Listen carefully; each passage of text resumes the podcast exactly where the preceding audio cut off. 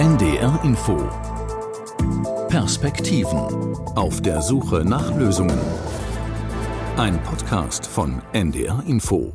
Wir wollen, dass Deutschland bei den Wasserstofftechnologien die Nummer eins in der Welt wird. Wasserstoff hat einen doppelten Effekt. Er kann zum einen dem Klimaschutz wirklich nutzen und zum anderen der Industrie und damit auch äh, den Arbeitsplätzen. Das ist für uns eine riesen Chance, weil wir ja Strom im Überfluss im Moment bei uns haben und wir merken, der Netzausbau hängt und Wasserstoff äh, als Speicher, aber auch in der Umwandlung in unterschiedliche Antriebsformen ist einfach ein riesen Innovationspotenzial und das sorgt für echte Wertschöpfung im Norden und deswegen ist das Thema für uns so wichtig.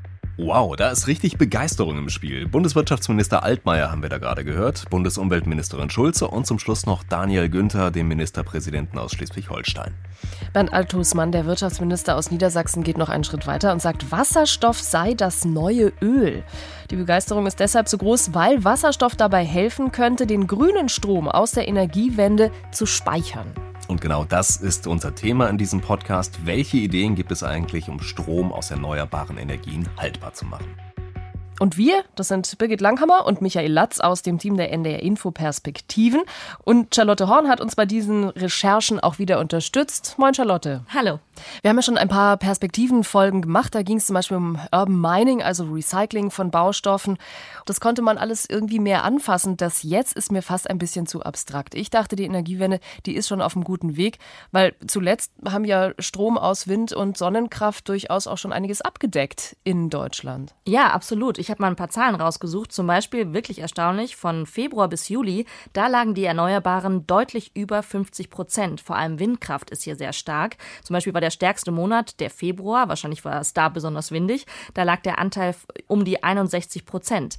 Der August war dann wieder ein bisschen schwächer, aber man sieht, die Energiewende ist da wirklich auf einem guten Weg. Und Windkraft ist inzwischen wirklich der wichtigste deutsche Energieträger, nämlich sogar wichtiger als Kohle, Gas oder Atomstrom. Und trotzdem gibt es ein Problem und das heißt Speichern. Ja, es gibt da genau zwei Probleme. Zum Beispiel ist es äh, vergleichbar mit deinem Garten. Du hattest ja im Mai, Juni ganz viele Erdbeeren, ne? Richtig.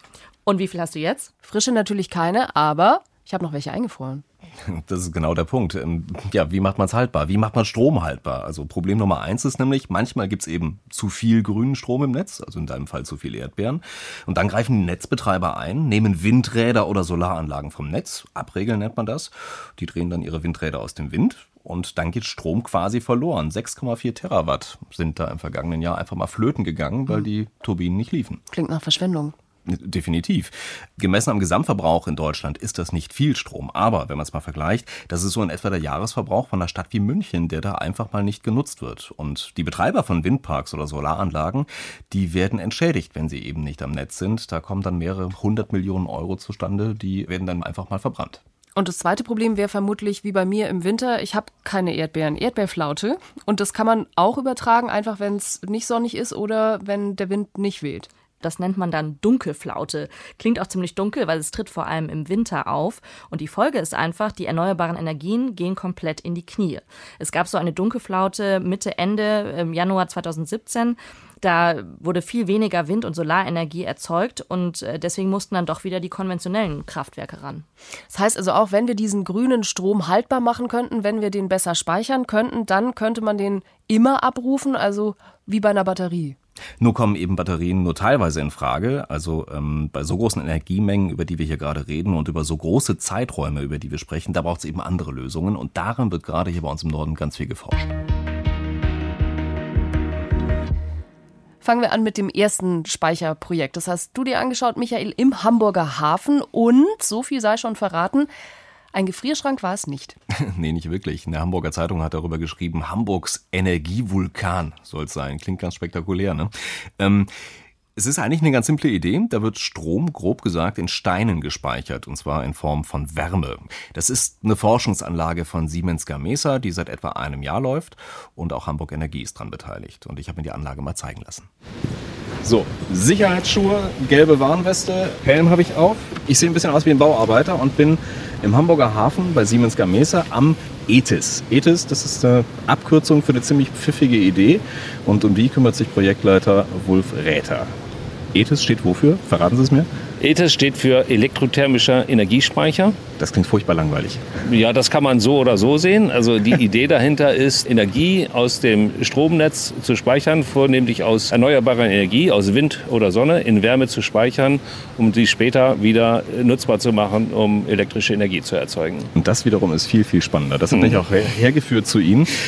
Für diejenigen, die den Hamburger Hafen nicht kennen, wir sind in Altenwerder. Wenn man über den Zaun rüber gucken würde, würde man die Containerterminals sehen und die Frachter. Und hier quasi mitten im Industriegebiet haben Sie Ihr Projekt gestartet mit zwei Gebäuden. Rechts von uns ist ein graues, verputztes Gebäude mit jeder Menge Rohrleitungen, außen ringsum und blauen Gerüsten, auf denen diese Rohrleitungen verlaufen. Und diese Rohrleitungen führen rüber links zu einem anderen grauen Gebäude, ein Betonklotz möchte ich mal sagen. Und was haben die beiden jetzt miteinander zu tun? Also das Gebäude auf der rechten Seite, was Sie beschrieben haben, ist unsere Maschinenhalle. Dort ist der Kessel installiert, das Wasserdampfsystem was also den später erzeugten Dampf auf die Dampfturbine äh, leitet und auch das Gebläse, was einen Teil des Föhns darstellt, um unseren Speicher zu überladen. Auf der linken Seite finden wir den eigentlichen Speicher, der mit Steinen gefüllt ist. Der hat eine Kapazität von 130 Megawattstunden und wird mit einer Leistung von 5,7 Megawatt aus dem Heizer beheizt mit 750 Grad Celsius. Dafür, dass Sie jetzt hier rechts neben unserem Gebäude einen Föhn haben, ist es hier sehr leise. Ich höre gar nichts. Im Moment äh, sind wir bei Umbauarbeiten, deshalb ist die Anlage gerade nicht in Betrieb. Ah, okay. Das heißt, normalerweise wäre es ein bisschen lauter. So, jetzt geht's rein ins Maschinenhaus. Tür auf. So, jetzt sehen wir hier den Blick in den Kraftwerksteil. Das ist das, was Sie normalerweise auch in Kohlekraftwerken sehen. Kessel, Speisewasserpumpe, Wasserdampfkreislauf, Frischdampfleitungen, Kondensatleitungen, Steuerleitungen. Im hinteren Bereich kommen wir gleich nochmal dazu, die Turbine. Für den Laien wird es jetzt immer komplizierter. Rohre, Rohre, Rohre. Mhm. Schwierig zu überblicken. Nochmal zum Verständnis für mich. Sie pumpen in Ihren Speicher rein den heißen Wasserdampf oder die heiße Luft? In den Speicher geht heiße Luft. Heiße Luft. Gut. Wofür brauchen wir dann den Dampf? Also die heiße Luft führen wir über einen Dampferzeuger und mit dem Dampf werden wir eine Dampfturbine betreiben, um dann wieder Strom zu äh, generieren. Und das ist der ganz normale Dampfturbinenprozess, wie, ihn, wie wir ihn seit über 40, 50 Jahren kennen, mit dem wir in Deutschland Strom machen. Das heißt, die heiße Luft ist sozusagen die Antriebsenergie. Genau, und das ist, das ist der Charme dabei, dass wir überall, wo es solche Kraftwerke gibt, kann man sich überlegen, den Verbrennungsteil von der Kohle herauszulösen und einen Speicher einzubauen und das Kraftwerk weiter zu betreiben. Der Charme an Ihrer Idee, den Sie hier haben mit dem Energiespeicher, ist mhm. ja, dass Sie Strom speichern können. Mhm. Strom meinetwegen aus erneuerbaren mhm. Energienquellen. Mhm. Im Moment kommt er aber noch nicht aus dem Windrad, oder? Im Moment kommt er aus dem Netz. Und äh, für unsere Forschungsanlage können wir natürlich auch nicht darauf warten, dass der Wind gerade weht, um unsere Forschungen zu tätigen. Dann müsste man einen Plan haben, der vielleicht über die nächsten zehn Jahre geht.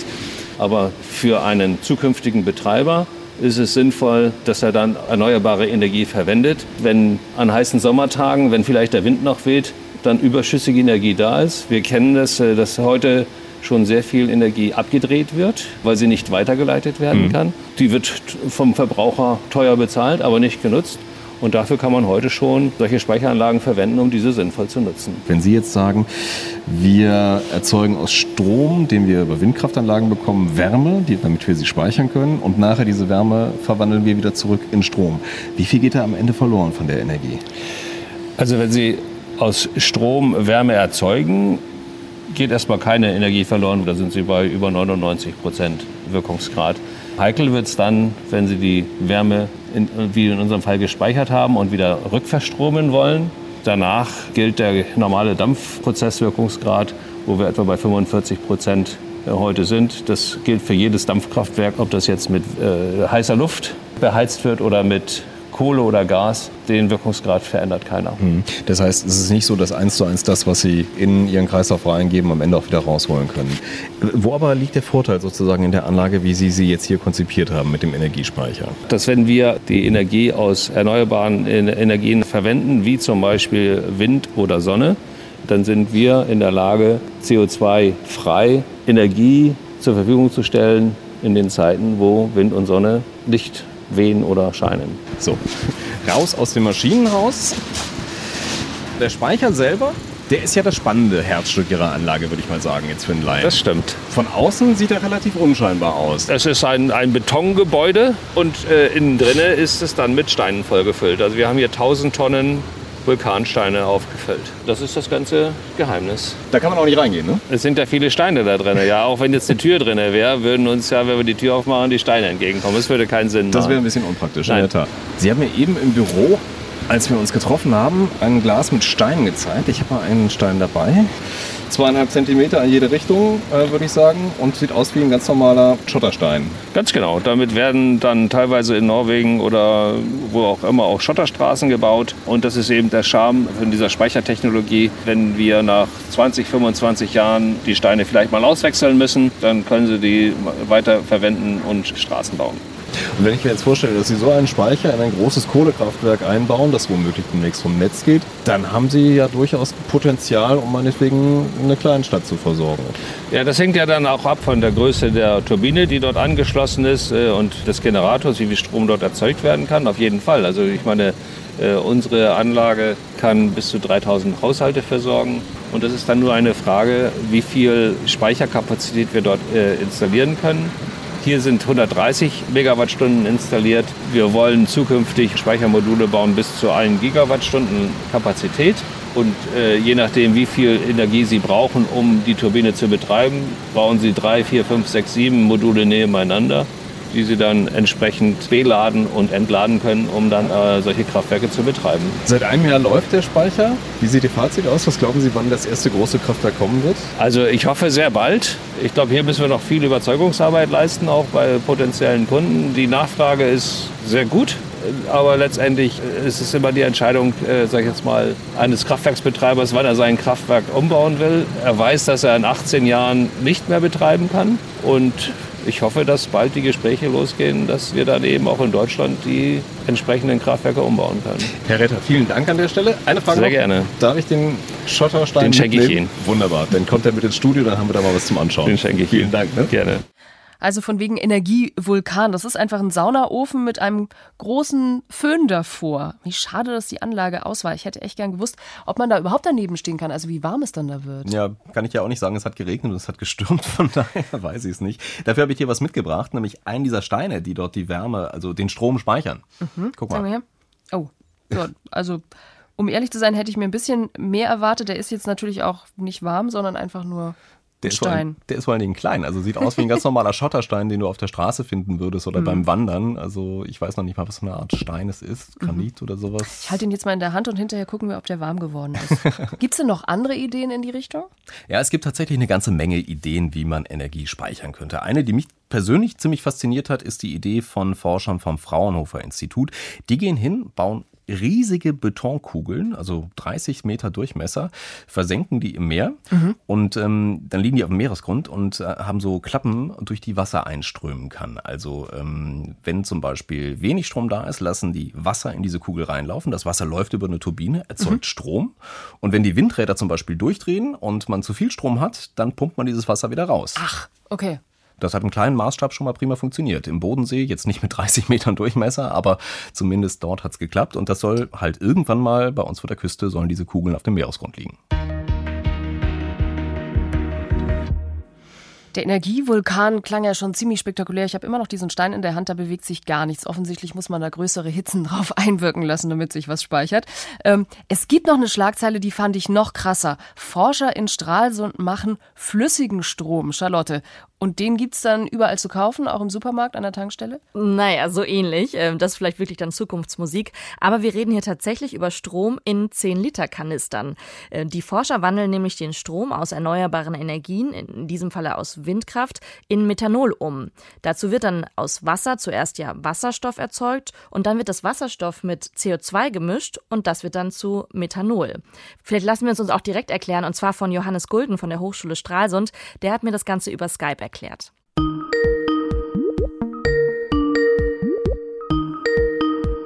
Charlotte Horn spricht hier von NDR Info. Hallo Frau Horn, schön Sie zu hören. Herr Gulden, schön, dass wir uns heute hier so verabredet haben. Wir machen ja gerade einen Videocall, äh, Corona-bedingt, sind wir ganz erfinderisch. Sie leiten ja das Institut für regenerative Energiesysteme an der Hochschule Stralsund. Äh, wo stehen Sie denn gerade? Über die Kamera sehe ich, da steht ein Windrad. Richtig, wir machen ja bei uns an der Hochschule Stralsund bereits seit über 20 Jahren aus erneuerbarem Strom Wasserstoff. Und damit haben wir unser eigenes Windrad, das Sie dort hinten sehen können. Hier in dem Häuschen, in dem wir jetzt auch die Methanolsyntheseanlage untergebracht haben, steht auch unser Elektrolyseur. Und damit haben wir mit unserem grünen Wasserstoff schon viele Jahre Erfahrung. Fangen wir doch mal von vorne an. Äh, auch Sie gehen ja am Institut, wie Sie gerade schon gesagt haben, der Frage nach, wie man jetzt eigentlich diesen überschüssigen Strom, also zum Beispiel aus der Windkraftanlage, wie man den speichern kann und dann auch wieder nutzen kann. Worum geht es denn bei Ihnen genau?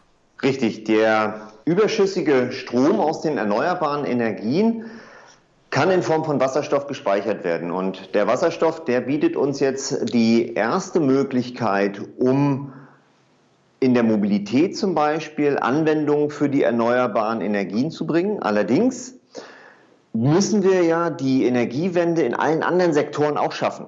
Ja, das ist auch die Chemieindustrie, das sind auch die Wärmeanwendungen und dort brauchen wir andere Anwendungen. Dafür brauchen wir höhere Energiedichten und da kommt das Methanol dann ins Spiel. Es geht ja im Prinzip darum, diesen grünen Strom, also Strom aus Windenergie, wieder flüssig zu machen, richtig? Ganz genau. Denn Methanol ist eine Flüssigkeit, die sich dadurch wesentlich leichter handeln lässt als ein Druckgas wie Wasserstoff.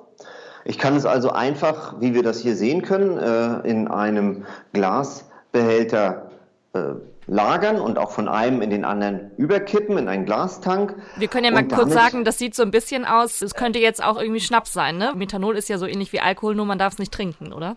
Ganz genau, ist der böse Alkohol, äh, wenn man so will. Und äh, aus unserer Anlage kommt, kann man wirklich sagen, eigentlich äh, Schnaps raus. Hier unten sehen wir das. Methanol ist ja so eine Grundchemikalien. Ne? Ich habe gehört, es steckt auch in allem Möglichen, vom Billigregal über Kleber bis hin zur CD-Hülle und wird eben auch als Treibstoff verwendet von Schiffen zum Beispiel, aber eben bisher noch ähm, aus fossilen Brennstoffen wie Erdöl und Gas. Ne? Und das ist jetzt bei Ihnen das Besondere, dass das jetzt alles aus Windenergie kommt. Richtig. Wir können also jetzt grünes Methanol, sagen wir dazu, auch wenn wir eben gesehen haben, dass es natürlich farblos ist. Dieses grüne Methanol aber speichern und in all die Anwendungspfade bringen, in denen im Moment schon Methanol äh, verwendet wird. Und der Vorteil ist jetzt ohne CO2-Belastung bei der Herstellung. Vielleicht können Sie noch mal kurz erklären für den Laien, wie Ihre Anlage genau funktioniert. Also der Strom aus der Windkraftanlage kommt und was passiert dann genau? Ne, der Strom aus der Windkraftanlage, der fluktuiert und der kann nun in einem Elektrolyseur in Wasserstoff umgewandelt werden. Und die Wasserstoffspeicherung ist aufwendig und teuer. Und daher wird der Wasserstoff, wir sehen hier den Anschluss, direkt in unsere Anlage eingespeist, wird dort kombiniert mit dem CO2, was hier durch diesen Anschluss kommt. Und unter der Zuhilfenahme eines besonderen Katalysators wird aus Wasserstoff und CO2 am Ende der flüssige Energieträger Methanol. Und Sie haben ja schon Anfragen aus der Praxis von Unternehmen wie Müllverbrennungsanlagen oder Papierfabriken. Ja, und das ist das Schöne, dass jetzt mit dem Methanol ein ganz neuer Wirtschaftszweig für sich die erneuerbaren Energien entdeckt, die bisher immer gesagt haben, na ja, das ist alles zu teuer und damit kann man noch nichts machen. So dass wir mit dem Methanol jetzt zum Beispiel bei der Müllverbrennung, da gibt es ein ganz konkretes Projekt, was wir äh, besprechen, aber auch in vielen anderen Zweigen die Chance sehen, sowohl CO2 zu nutzen, als auch den überschüssigen erneuerbaren Strom mitzunutzen. Und vor allem, und das ist hier das Schöne, dann auch das Netz stabil zu halten. Denn diese CO2-Abnahme und die Methanolsynthese, die funktionieren flexibel, so dass ich das Netz stabil halten kann mit meinen Elektrolyse- bzw. erneuerbaren Erzeugern. Und es ist ja wohl auch von Vorteil, anders als Wasserstoff, dass es sich leicht transportieren lässt. Also in der Zukunft könnten Sie in Stralsund an der Küste könnte Windstrom erzeugt werden, in Methanol verwandelt werden und dann nach Bayern transportiert werden. Genau, deswegen sind solche Ideen auch in der norddeutschen Wasserstoffstrategie festgehalten. Und da geht es dann darum, dass wir hier in Norddeutschland den regenerativen Strom erzeugen, ihn in Wasserstoff und anschließend in irgendwelchen, am liebsten natürlich flüssigen Formen speichern und durch die Republik fahren, um die Energie wieder zu verteilen oder an anderen Stellen dann auch wieder chemisch zu nutzen.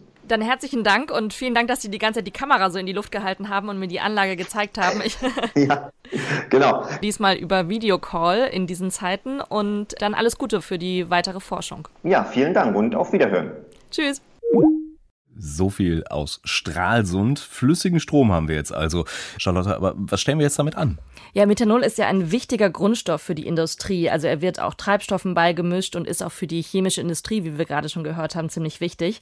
Die Autoindustrie, die denkt tatsächlich schon darauf rum. Zum Beispiel Daimler, die entwickeln gerade einen Motor, der mit Methanol angetrieben werden kann. Und das ist deswegen auch so interessant für die Autoindustrie, weil sie dann ihre Systeme nicht groß umrüsten müssen, weil es ja eben so ähnlich wie Benzin ist, dieses Methanol. Also Methanol statt Benzin am Ende in den Tank füllen. Genau, und wir reden ja über grünes Methanol, weil es eben im besten Falle durch äh, Windkraft äh, erzeugt wurde, ganz am Anfang, wie wir gehört haben, in Stralsund. Und zum Beispiel die Meierwerft hier im Norden in Papenburg, die denken schon genau darüber nach, an einem Konzept, wie Kreuzfahrtschiffe auch eben mit diesem grünen Methanol fahren können, was natürlich dann auch sich wieder besser verkauft, wenn man irgendwie an das Thema denkt, Kreuzfahrtschiffe und äh, Umweltverschmutzung. Methanol als Treibstoff also. Aber gibt es auch, ja, gibt es die Technik dafür schon? Gibt es Raffinerien, die so einen Treibstoff herstellen können? Ja, die gibt es tatsächlich schon im Kleinen, wie, wie so oft bei diesem Thema, dass es eben schon ausprobiert wird, nicht im Großen, aber im Kleinen. Und zwar zufällig auch in Norddeutschland, und zwar in Heide.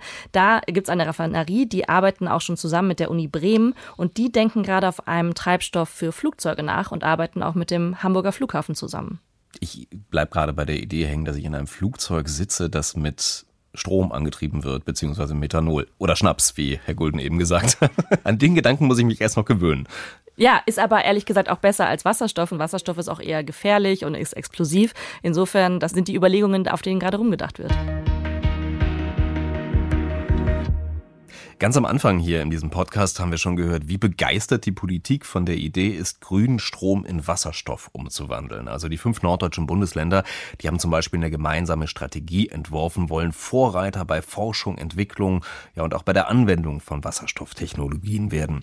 Es gibt viele Versuche und viele Ideen, die bisher im Labor super funktionieren. Und jetzt geht es halt eben darum, den Sprung in die Praxis raus aus dem Labor zu schaffen. Und das Ganze soll zum Beispiel in Schleswig-Holstein passieren in Hemmingstedt bei Heide. Da wird bundesweit das erste Reallabor für Wasserstofftechnologie eingerichtet. Westküste 100 nennt es sich. Ein ziemlich komplexes Projekt. Ähm, Birgit hat sich da mal ein bisschen reingefuchst. Also für mich war das sehr viel auf einen Schlag. Es ist sehr viel. Reallabor, das bedeutet zwölf große Versuchsanlagen und Projekte, mit denen grüner Wasserstoff erzeugt und genutzt werden soll. Also das geht dann tatsächlich vom Windrad bis hin zur Waschmaschine.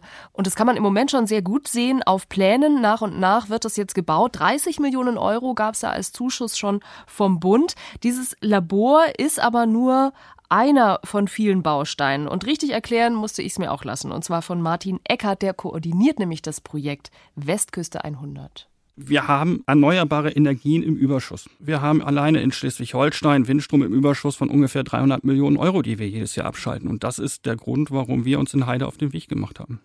Und das haben wir auch schon oft äh, gehört. Schwierig ist es dann auch tatsächlich, wenn man bis nach Bayern, bis nach Baden-Württemberg genau diese Erneuerbaren, die es gibt, weiterbringen möchte. Weil keiner will, dass hier große Rohre einmal quer durch Deutschland laufen. Das stockt einfach. Also hatten Sie jetzt auch überlegt, dann wandeln wir es einfach schon vor Ort um und man kann es dann auf auf anderen Wegen transportieren. Ist das richtig zusammengefasst? Das ist im Prinzip richtig, unabhängig davon ist, und das weiß jeder, der gerade Wind- oder Solarenergie, volatil. Das heißt, es schwankt. Der Wind weht immer ein bisschen unterschiedlich, die Sonne scheint ein bisschen unterschiedlich. Und Strom wird aber genau die Menge gebraucht oder muss ich produzieren, die ich just in dem Moment brauche. Das heißt, auch die Übertragungsnetze werden nicht für irgendwelche Spitzenlasten gebaut werden. Das ist viel zu teuer. Es wird immer was überbleiben. Und das ist das, worauf wir fokussieren und was wir gerne auch nutzen wollen. Also, Bayern rühmt sich als Exportschlager mit Bier und wir bringen jetzt von Norddeutschland grünes Methanol zurück. Also ja auch Alkohol zum Beispiel. Ist das ein vielversprechender Weg? Ich halte das Methanol für einen absolut vielversprechenden Weg. Es ist sehr leicht zu transportieren, es ist äh, ein bekanntes Produkt, es wird vielfältig gebraucht, gerade auch in der chemischen Industrie, auch in der Kosmetik, ob in, im Pharmabereich. Und es ist eben leicht zu transportieren. Was wichtig ist, ist aber, wenn Sie es produzieren wollen und herstellen wollen aus erneuerbaren Energien, dann entsteht unter anderem auch Abwärme. Und die wollen wir zum Beispiel mitnutzen. Das ist ganz wichtig, um einfach eine hohe Energieeffizienz zu kriegen. Das ist jetzt ein Modellprojekt. Auf der anderen Seite sieht man dann auch schon die energetische Quartiersversorgung. Also das heißt, da kommen dann eben auch schon Bürger, Bürgerinnen mit ins Spiel. Wenn man das jetzt nochmal umrechnet, 700 Megawatt sind da angepeilt. Wie viele Haushalte kann man eigentlich versorgen?